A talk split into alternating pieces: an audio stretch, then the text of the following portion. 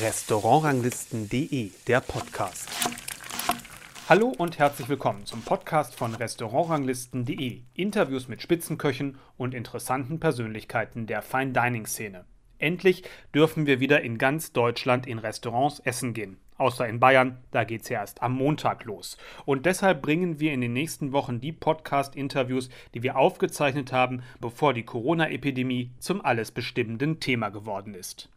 Die heutige Folge haben wir aufgezeichnet Anfang März, wenige Tage nachdem der Guide Michelin 2020 erschienen ist. Und das ist in diesem Fall wichtig, denn dieser Tag hat aus einem Zwei-Sterne-Koch einen Drei-Sterne-Koch gemacht und das ist heute unser Interviewgast Marco Müller vom Rutz in Berlin. Mehr Informationen über ihn und einige visuelle Eindrücke seiner Gerichte, vor allem von einem, über das in dem Interview gleich die Rede ist, habe ich in den Show Notes verlinkt. Mit dem dritten Stern für Marco Müller kam auch der dritte Stern nach Berlin. Und das Rutz ist für viele vielleicht nicht unbedingt das allererste Restaurant, an das man gedacht hätte, wenn es um den dritten Stern für Berlin geht. Andererseits, wenn man sagt, drei Sterne bedeuten eine eigene Handschrift des Küchenchefs, dann ist die Entscheidung des Michelin absolut konsequent, denn die hat Marco Müller und er steht auch für eine Küchenrichtung, die bislang unter den deutschen drei Sternern nicht vertreten war, nämlich die intensive Auseinandersetzung mit und die Konzentration auf regionale Produkte. Mit Marco Müller hat der Herausgeber von Restaurantranglisten.de, Hannes Buchner, gesprochen. Hallo Herr Müller. Herzlich willkommen. Vielen Dank, dass Sie sich so kurzfristig Zeit für ein Interview genommen haben. Ich vermute mal, im Moment sind Sie ein gefragter Mann. Ähm, ja, schon, schon, ja, nee, aber mach mal gern, mach mal gern. Mit beinahe 50 Jahren in die Riege der Drei-Sterne-Köche aufgestiegen. Hm. Wie finden Sie das? Ja, spannend, spannend. Äh, wir haben uns sehr gefreut. Ich bin jetzt seit 16 Jahren hier im Haus, kontinuierlich äh, äh, äh uns weiterentwickelt und äh, haben auch unser Produkt geschärft und äh, gerade in den letzten Jahren haben wir sehr stark an unserem Produkt gearbeitet und an der eigenen Handschrift und äh, dass man halt nicht das bekommt, was es überall gibt und ähm, aus der eigenen Spannung heraus. In Berlin äh, drei Sterne zu erkochen war, glaube ich, vielleicht von vielen ein Wunsch. Aber es darf halt keiner traurig sein, wenn der nicht erfüllt wird, weil es gab noch nie drei Sterne. In den letzten Jahren wurden viele Leute dafür hochgelobt und haben es nicht geschafft. Und ähm, von daher sollte man immer gucken, dass man sich im Nachgang nicht selber enttäuscht hat irgendwie. Ähm, wir waren mit zwei Sternen ähm, sehr zufrieden, haben natürlich geschaut, stärker zu werden, das Produkt äh, stärker zu machen. Aber dass jetzt die drei Sterne bei uns wirklich gekommen sind, darüber freuen wir uns sehr, da sind wir auch sehr stolz. Wie und wo haben Sie von den drei Sternen erfahren? Zu Hause. Ähm, wir waren äh, mit der Familie gerade beim Frühstücken. Das, es ist innerhalb keine zwei Stunden vor der, äh, vor der Pressemitteilung ähm, hat man uns darüber informiert. Also wir wären ja normalerweise, wären wir ja zu Gala nach Hamburg gefahren mhm. und äh, worauf wir uns auch gefreut hatten. Und wir hatten natürlich äh, ähm, in erster Linie vielleicht damit geliebäugelt zu unserem zweiten Stern das grüne Blatt zu kriegen für unsere Arbeit, dass man sozusagen äh, anerkennt, also unsere Arbeit halt nicht nur äh, im kreativen Bereich, sondern halt auch dem, äh, was unser Denken angeht, was, was Nachhaltigkeit angeht und äh, zukunftsorientiertes Arbeiten. Und äh, das haben wir natürlich auch bekommen, das grüne Blatt, aber ähm, man wollte uns dann in, bei der Auszeichnung mit dem grünen Blatt dann die drei Sterne überhelfen, was wahrscheinlich eine riesen Überraschung gewesen wäre für mich, wenn ich da oben stehe und noch eine oben drauf kriege. Aber ähm, so war es halt direkt vor der äh, Pressekonferenz. Aber da war die Spannung natürlich noch größer für mich. Okay, also Sie haben also zur Einladung noch gar nicht gewusst, dass Sie den dritten Stern verliehen bekommen. Das wäre quasi vor Ort eine Überraschung gewesen. Was für eine. Das ja. denke ich mir. Sie sind neben Thorsten Michel, der ja leider im Moment die drei Sterne nicht hält offiziell, ja. weil das Restaurant abgebrannt ist. Jeder weiß das, der unseren Podcast gut kennt. Ja einer der beiden Drei-Sterne-Küche aus den neuen Bundesländern. Ja. Wie war die Zeit? Zeit wie war denn die Zeit?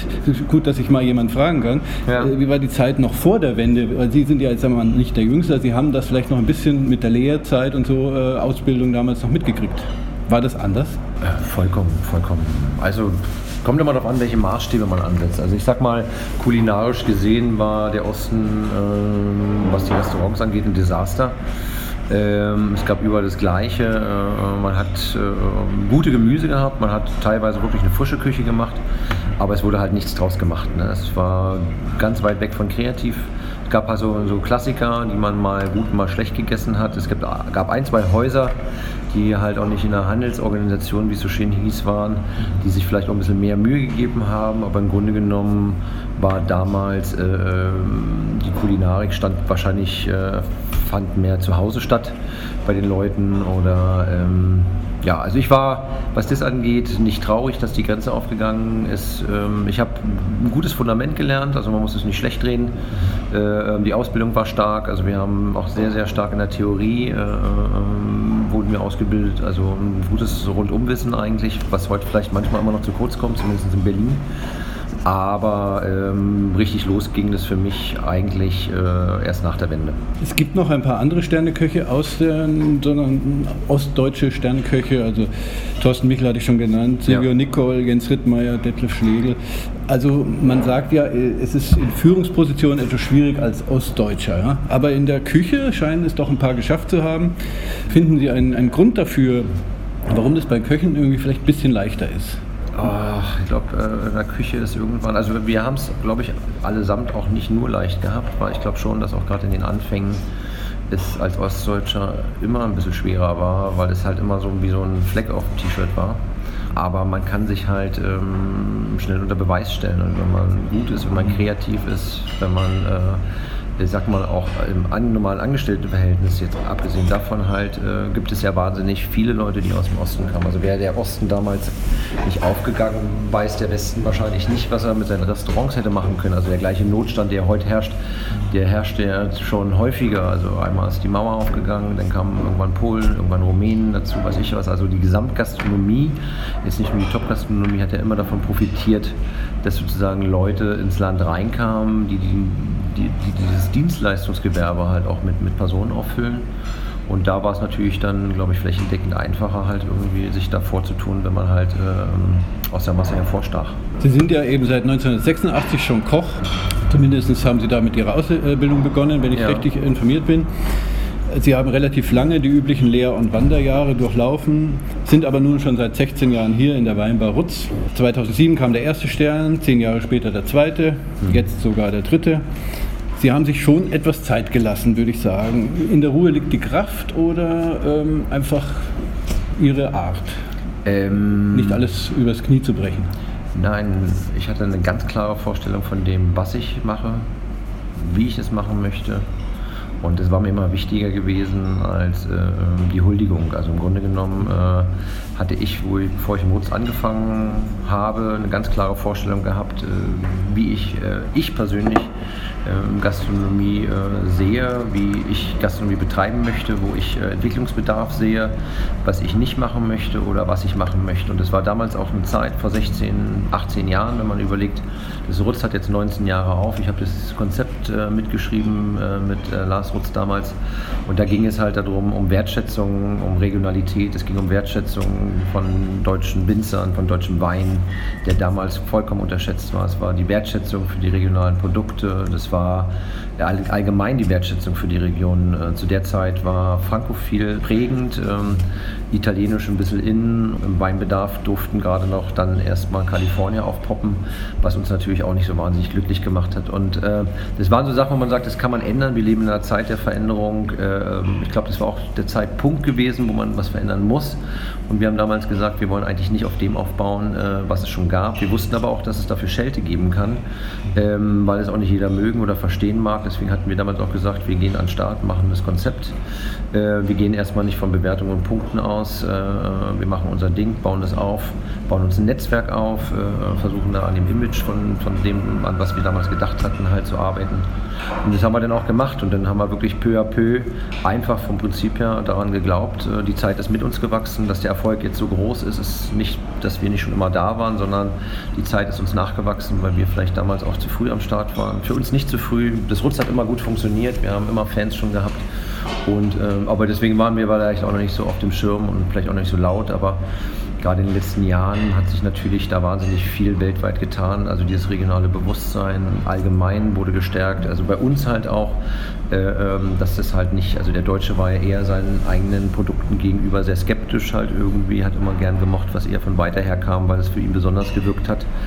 Aber dass die Kocherei das Besondere ist und das Produkt, sage ich mal, äh, die Basic und auch so ein Stück zu Hause ist, das ist erst jetzt eigentlich flächendeckend bei uns äh, so äh, äh, angekommen, dass man halt auch die Restaurants dafür voll kriegt oder beziehungsweise halt auch mit einer leichteren, ähm, so nicht nur luxusproduktorientierten Küche halt auch punkten kann.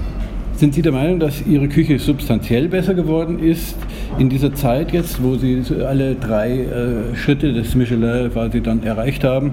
Oder ist der Guide einfach ein bisschen im Stil offener geworden? Wie Sie schon sagten, frankophil, äh, mediterran war damals in oder einfach das Nonplusultra. Heute ist es doch regionale Küche mehr, Nachhaltigkeit und solche Dinge. Und der Guide muss ja da auch mitgehen. Ja. Ich glaube beides. Also im Grunde genommen glaube ich, dass der Guide schon schaut, dass er äh, auf den internationalen Standard schaut, also nicht nur Deutschland. Also wir haben uns auch nie äh, an deutschen Kollegen verglichen. Äh, wenn, haben wir geschaut, äh, momentan äh, international etwas passiert, was interessant ist, weil die Leute da teilweise offener, mutiger, zeitgemäßer gearbeitet haben. Wir waren natürlich etwas gegeißelt durch äh, ähm, die, die Klassik, die uns hier so ein bisschen gebunden hat oder durch rein französische Restaurantführer, ähm, die vielleicht noch etwas gebraucht haben.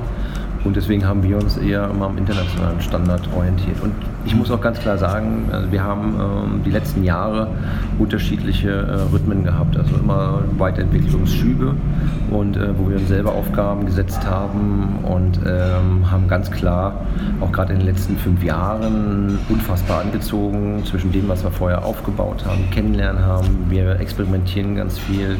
Wir haben auch ganz viele Sachen aufgebaut. Also wir haben einfach auch ein Portfolio aufgebaut, was momentan so stark ist halt irgendwie, wo wir gesagt haben, okay, das ist, ähm, die Gäste haben sich auch verändert. Also ich musste früher ganz anders kochen. Also die Sachen, die ich heute wahnsinnig filigran einbinden kann, mussten damals vielleicht auch etwas lauter sein, äh, damit man äh, nicht eine halbe Stunde am Tisch erklären muss, halt, was man gerade getan hat. Aber wir haben ganz klar äh, in den letzten fünf Jahren ganz straight komprimiert und reduziert und äh, uns auch noch mehr in Frage gestellt, damit wir besser werden. Das ist ein gutes Stichwort zu meiner nächsten Frage. Um zu verstehen, warum die Tester ihre Küche nun so hoch auszeichnen, muss man vielleicht die Entwicklung ihrer Gerichte verstehen. Wo ist denn der entscheidende Unterschied für Sie, sagen, Sie mal, sagen wir mal, vor zehn Jahren und heute? Ah, das ist, äh, wir haben, glaube ich, genau, das ist so wie ein Pulli umdrehen. Das ist, äh, wir haben früher geschaut, äh, welche Geschichten sind erstmal noch nicht erzählt. Ja, die Sache. Also wir müssen jetzt nicht das hundertste Restaurant sein, was Lammbrücken ähm, Kräutermantel serviert, obwohl es sehr lecker ist. Ich mag das aber auch gerne, auch wenn ich essen gehe. Aber das war jetzt nicht die Challenge, wo man sagt, gibt es überall, ähm, sondern was gibt es jetzt noch, was können wir tun? und wir haben immer geschaut und dann haben wir auch einfach geguckt, was heißt eigentlich regional. Also heißt jetzt regional einfach nur, dass ich die beste rote Betesorte anpflanze und die beste Garmethode finde. Das ist das eine, aber welche Geschichten gab es noch? Und dann sind wir halt angefangen, auch in die Wälder zu gehen und haben angefangen, unterschiedliche Hölzer äh, uns anzuschauen, daraus versucht Auszüge zu machen, ätherische Öle zu gewinnen etc., ähm, die Nadeln zu verarbeiten und ähm, wir haben ganz, ganz viele Entwicklungsprozesse hinter uns, auch diese Fermentationsprozesse, wo wir gesagt haben, wir wollten es verstehen, wir wollten gucken, äh, wie es funktioniert, äh, wir wollten es gut machen, besser machen ähm, und wir waren da sehr, sehr mit uns selber beschäftigt und es war eher so auch halb Restaurantarbeit, halb Laborarbeit für uns und äh, so eine Selbstfindungsgeschichte.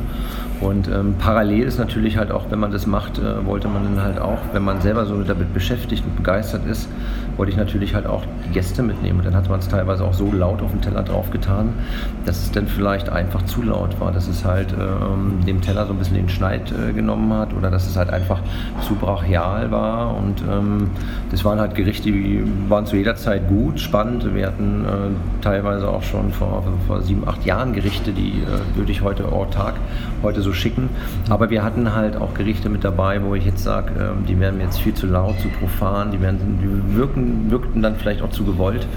Und wir sind heute in den Gerichten weitaus leiser geworden. Wir haben nie mehr als zwei äh, Geschmackskomponenten, die wir nach vorne stellen.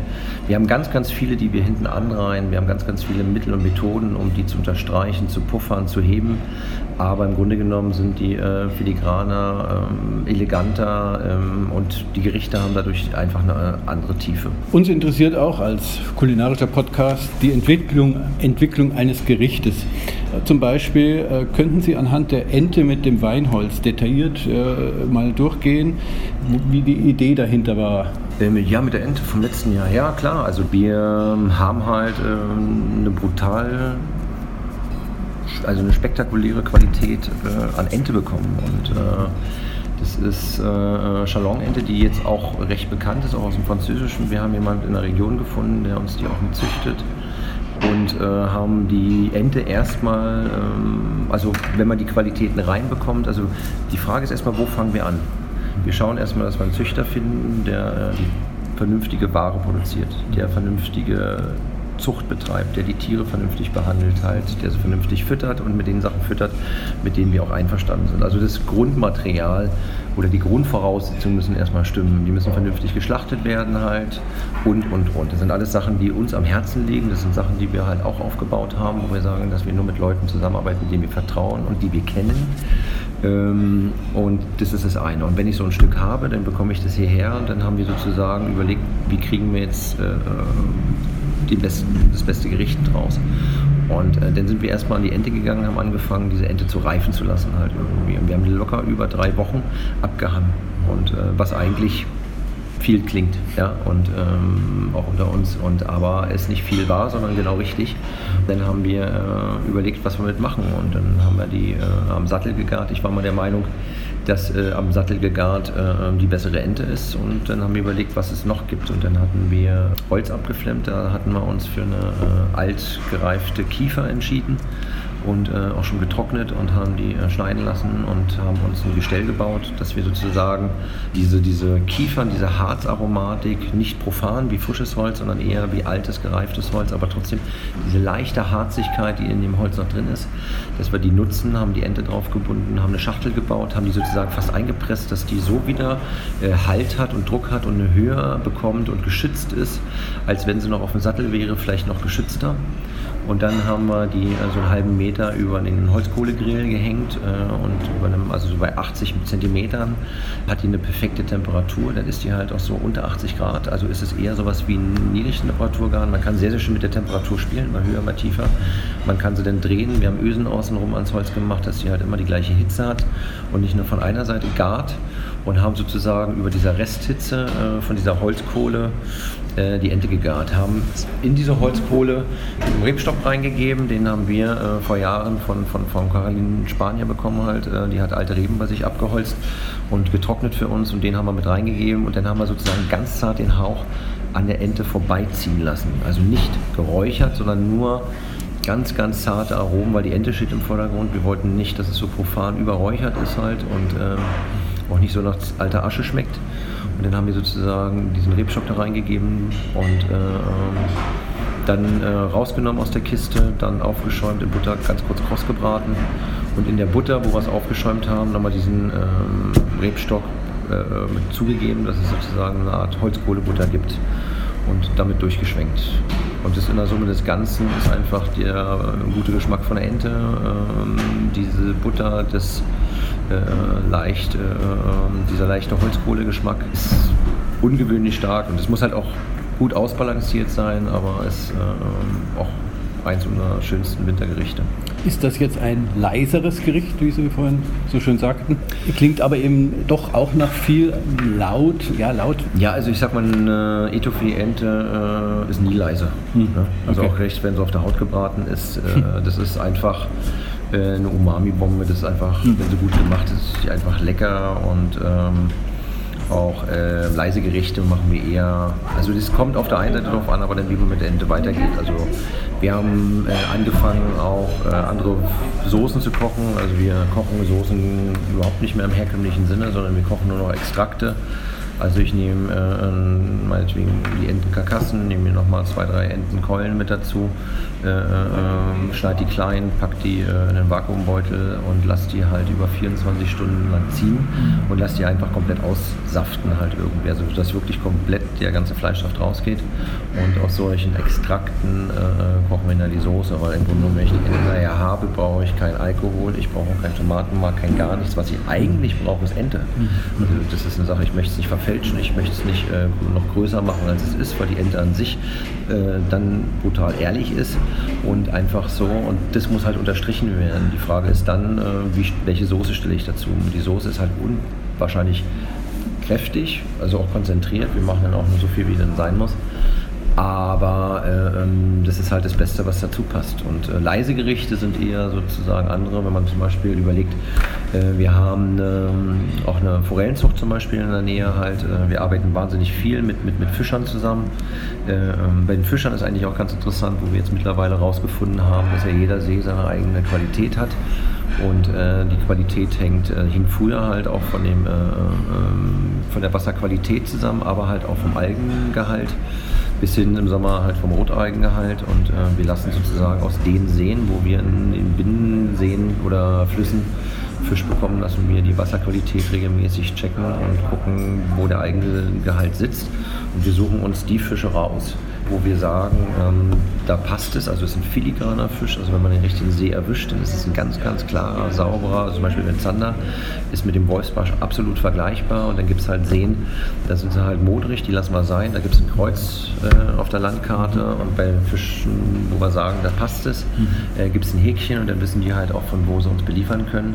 Und äh, so können wir halt auch schon die Fischqualität extrem äh, äh, anheben und äh, ähm, leise Gerichte sind sowas wie zum Beispiel, also wir arbeiten ja auch von viel von diesen, also dieser Gedanke, dieses Nose to Tail und das machen wir halt aber auch nicht nur beim, beim Rind oder, sondern das machen wir halt auch bei Pflanzen, wo wir sagen, halt äh, von, der, von der Knospe bis zur Wurzel oder halt bei Fischen. Und wir haben halt auch zum Beispiel halt einen Forellenhof äh, hier in der Region, ähm, die äh, äh, haben unwahrscheinlich frische, sehr, sehr elegante Forellen, also überhaupt nicht modrig.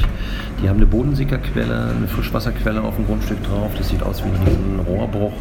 Ähm, da kommt das Wasser raus, nimmt einen Verlauf, hat 4 Grad, im Sommer maximal 7 Grad. Ähm, also halt kaltes Wasser ist ja für Fische auch gut, deswegen hat man ja auch immer früher, also oder nützen ja auch viele Leute die Fische aus der Bretagne oder halt äh, um Skandinavien und es ist halt sehr kaltes Wasser.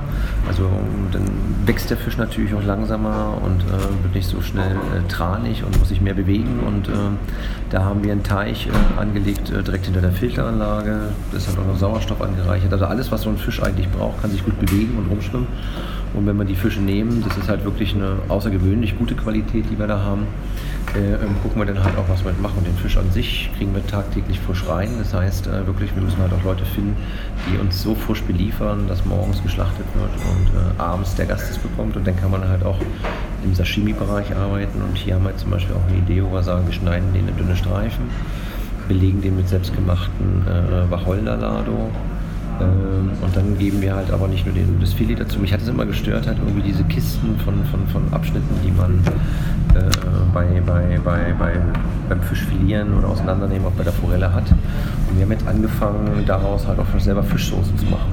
Also wie im asiatischen oder im italienischen heißt es halt Garum. Und äh, das ist halt auch spannend, dass man halt auch das ganze Tier verarbeitet halt und aber nicht nur, weil man es möchte, sondern weil es Sinn macht. Ne? Also wir haben jetzt Fischsoße halt auch mit Stinten angefangen. Wir haben Fischsoßen hier aus den regionalen Krebsen gemacht.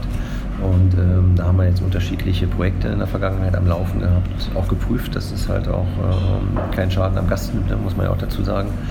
Und äh, das ist eine wahnsinnig spannende Geschichte. Und dann können wir sozusagen die Forelle nehmen, dann haben wir die Fischsoße, dann machen wir aus den Eiern Botaga, den reiben wir drüber. Wir machen die Fischeier, die wir salzig einlegen. Äh, wir können die Haut aufpoppen. Und das ist sozusagen das ganze Bericht, Gericht besteht eigentlich nur aus sich selber, baut aber, sage ich mal, mit zusätzlichen Komponenten so viel Spannung auf, dass es halt leise, sachte ist, aber trotzdem äh, zu 100% da. Sie sind quasi eigentlich der Vorreiter dieser Nova Regio Küche, die ja hier in Berlin, sagen wir mal, doch äh, einige Restaurants hat.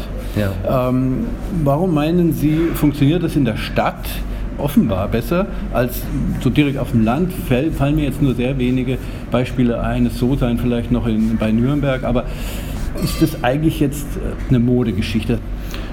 Also ich glaube, diese Phase, man muss wieder was Neues erfinden, wird es wahrscheinlich immer geben. Und äh, das ist immer die Sache mit dem Pendeln. Ne? Das heißt, wenn es von links ausschlägt, Richtung Mitte geht, dann hat man die Hauptzeit und dann schlägt es nach rechts aus und dann äh, kommen wieder neue Sachen. Aber ich glaube, dass Regionalität keine Mode und kein Trend ist, sondern eine Entwicklung. Und äh, da glaube ich ganz fest dran, dass dieses Bewusstsein, auch in den heutigen Zeiten, wo man sagt, was ist denn, wenn jetzt die Grenzen zugemacht werden und wir unsere Ware aus Amerika, aus Holland und äh, sonst woher kriegen.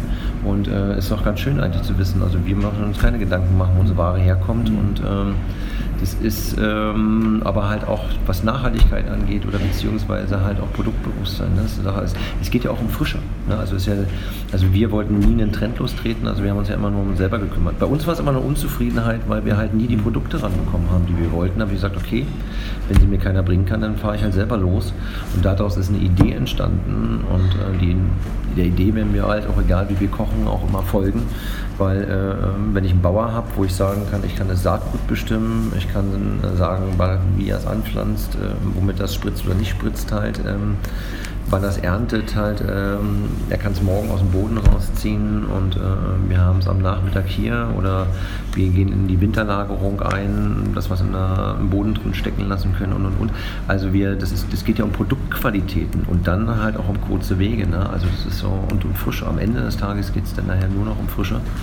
Und äh, äh, also das kann ja kein Trend sein. Und ähm, aber garantiert äh, werden nochmal andere Sachen kommen. Aber das ist ja eine Entwicklung, die jetzt in der ganzen Welt stattfindet, dass man sich einfach so ein bisschen auf seine Region äh, beru äh, beruft. Und äh, ich sag mal, das ist halt, wenn wir unser, unseren Dorsch, unseren Kabeljau, unseren Zander verkaufen und äh, ich sag mal, die Spanier ihren Bluefin, dann äh, würde der Bluefin vor der spanischen Küste garantiert nicht zu artengeschützten Tieren gehören halt mhm. irgendwie, aber solange wie äh, Japan äh, die alle einholt und alles. Mhm.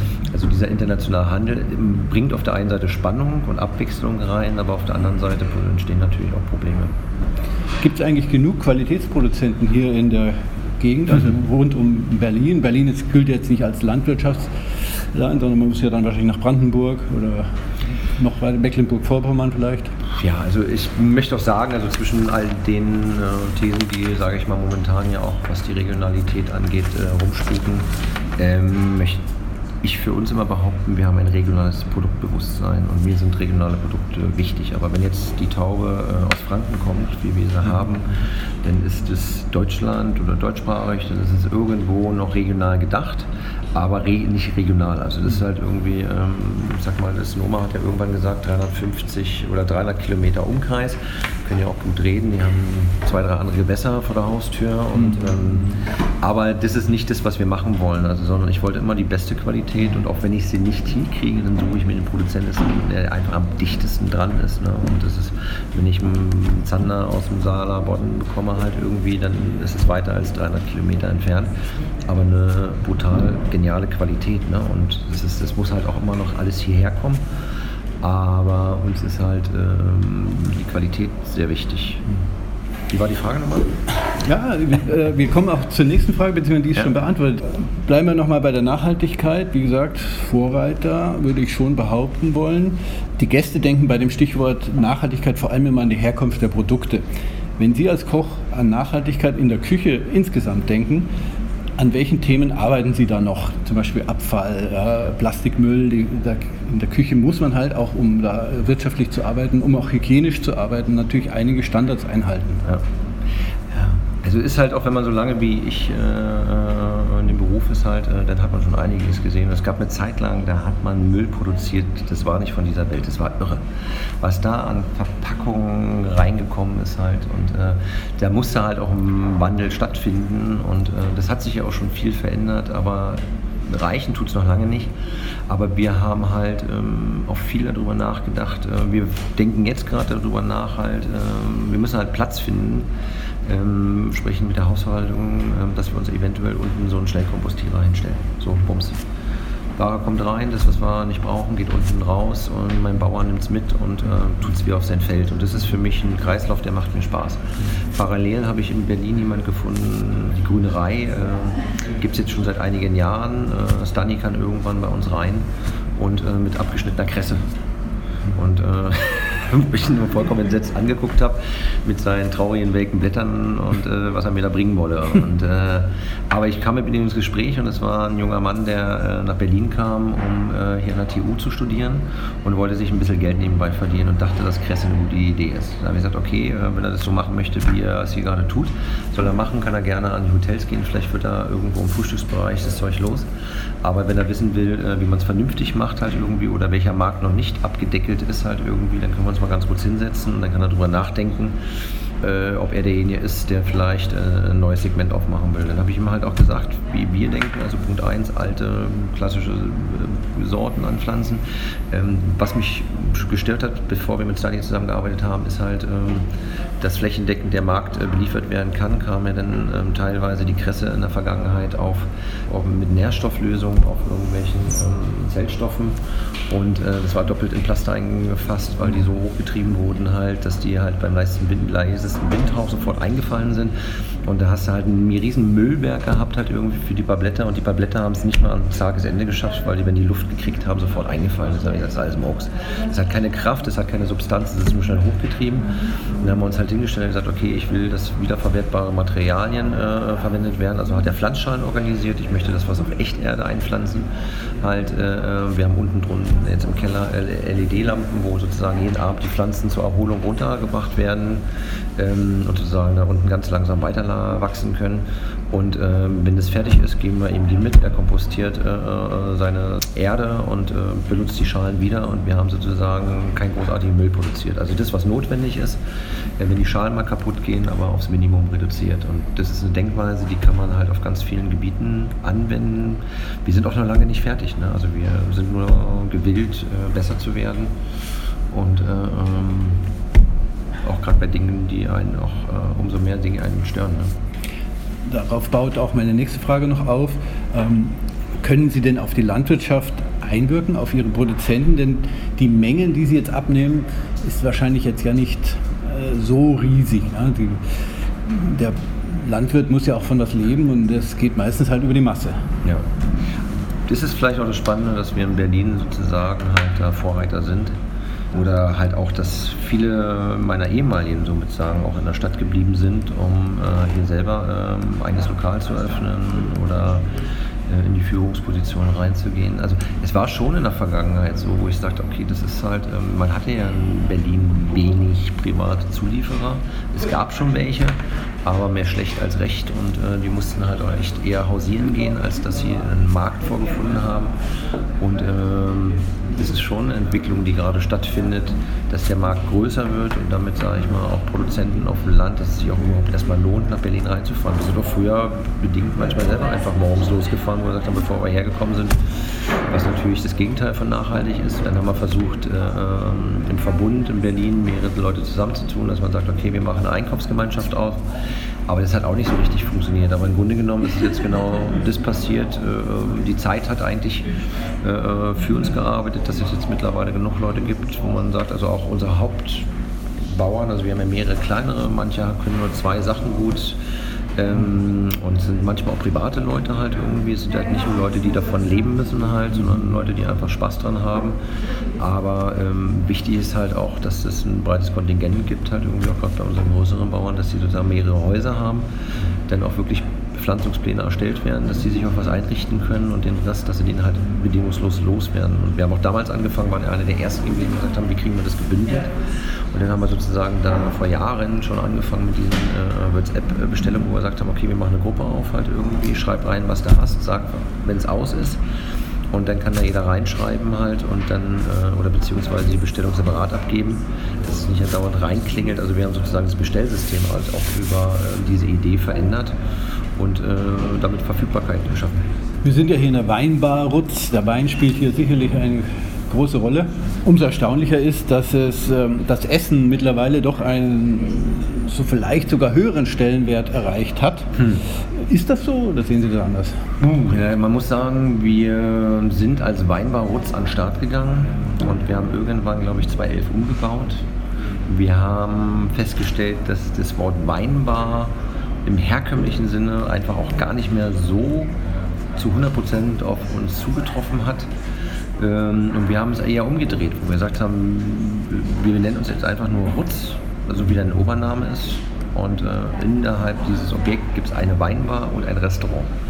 Und sozusagen haben wir auch äh, uns freigemacht äh, von der Erwartungshaltung äh, einer Weinbar, sondern haben auch hier uns konzeptionell komplett selbstständig weiterentwickelt.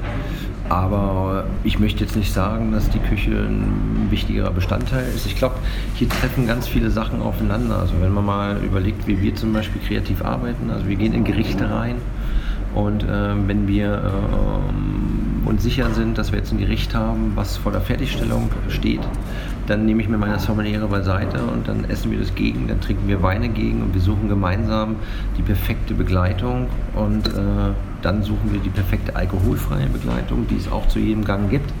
Und wenn wir die Geschichten fertig haben, gehen wir an den Start und dann ist es ein ganzheitliches äh, was wir servieren, was auch wirklich abgestimmt ist, stimmig sein muss und äh, was sich nicht kaputt spielt gegeneinander. Also wir reichen uns schon konzeptionell die Hand. Also Sie mussten sich nicht die Rolle äh, hier als Koch äh, sozusagen erarbeiten, sondern das Team und Sie auch dann doch als Führungskraft haben das gemeinsam sich erarbeitet. Ja, ist auch ein Lernprozess. Also wir haben in der Vergangenheit ähm, hatten wir natürlich halt, weil es Weinbar war, halt auch noch einen stärkeren, lauteren Fokus auf den Wein gepackt. Mhm. Wir haben das jetzt einfach komplett so mit eingegliedert, dass es halt allgemein harmonisch alles zusammenpasst. Aber wir haben auch früher so Aktionen gemacht, so Winzerabende, wo man sagt, okay, der Winzer kommt mit seinem Wein, jetzt koch mal was dazu. Und irgendwann habe ich auch echt keinen Bock mehr drauf gehabt, weil zu Wein kochen können wir. Aber wenn es so perfekt zusammenpassen soll, wie man Wein zu essen aussucht. Also Weine habe ich eine ganze Range da, mal 1000 Flaschen im Haus und können bestellen. Und das Essen dazu schneiden, dazu schreiben, das war oftmals äh, für mich persönlich nicht zufriedenstellend. Das waren gute Gerichte, wahrscheinlich auch gute Menüs und äh, vielleicht habe ich mich auch nur dran gestört, aber ich war immer mega unzufrieden. Da sind auch teilweise Sachen bei rausgekommen, wo wir gesagt haben, irgendwann lassen wir das, das Projekt, wir kochen zu Wein, geben wir auf, sondern wir machen Gerichte und suchen die richtigen Weine raus und äh, gucken, dass wir da perfekt sind. Kommen wir mal zur aktuellen Situation jetzt mit den drei neuen Sternen. Ähm, der grüne Stern jetzt, äh, den Sie ja auch bekommen haben, ja. ist ja so auch ein, ein Zeichen der Zeit, dass der Michelin jetzt plötzlich auch sowas wie Nachhaltigkeit auszeichnet. Äh, Sie haben ihn auch bekommen. Ihr ehemaliger Sommelier Billy Wagner äh, der jetzt das Nobelhart und Schmutzig äh, führt, mhm. ebenfalls Träger dieses grünen Sterns, hat ja. das sogar kritisiert. Sehen Sie das ähnlich? In erster Linie finde ich das eine unfassbar fortschrittliche Haltung von Michelin, ähm, darauf zu achten weil äh, ähm, es kann halt auch nicht nur von kleinen ähm, Gremien getragen werden, dieses Nachhaltigkeitsproblem, weil ich sag mal, die Industrie richtet sich, äh, was, was Supermärkte etc. angeht, immer mehr darauf ein. Aber ähm, ich glaube, das ist immer noch so einem Grenzbereich zwischen äh, äh, belächelt werden. Es ist halt auch noch nicht absolute Normalität, dass man darauf hinweist, äh, wie und wo man sich vernünftig ernähren kann, obwohl die Zeit und der Verstand einem das eigentlich einräumen muss. Und ich finde es äh, grandios, dass der Michelin diesen Schritt geht. Ich verstehe Billy, indem er vielleicht sagt, ähm, dass es äh, vielleicht ähm, ohne eine Kontrolle stattfindet. Ähm, aber es ist ja auch keine Bewertung, sondern es werden halt Restaurants ausgezeichnet, die sozusagen sich dadurch hervortun und die Tester werden ja garantiert auch ihre ihre Fragen gestellt haben.